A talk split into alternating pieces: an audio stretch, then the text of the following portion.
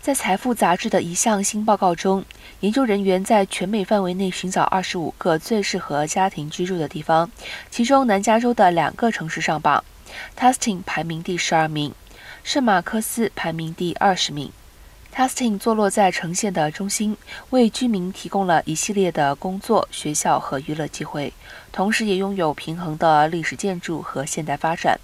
圣马克思则拥有近十万人口，以其一流的学区和全年温和的气候，适合享受该市的公园、附近的湖泊以及海滩。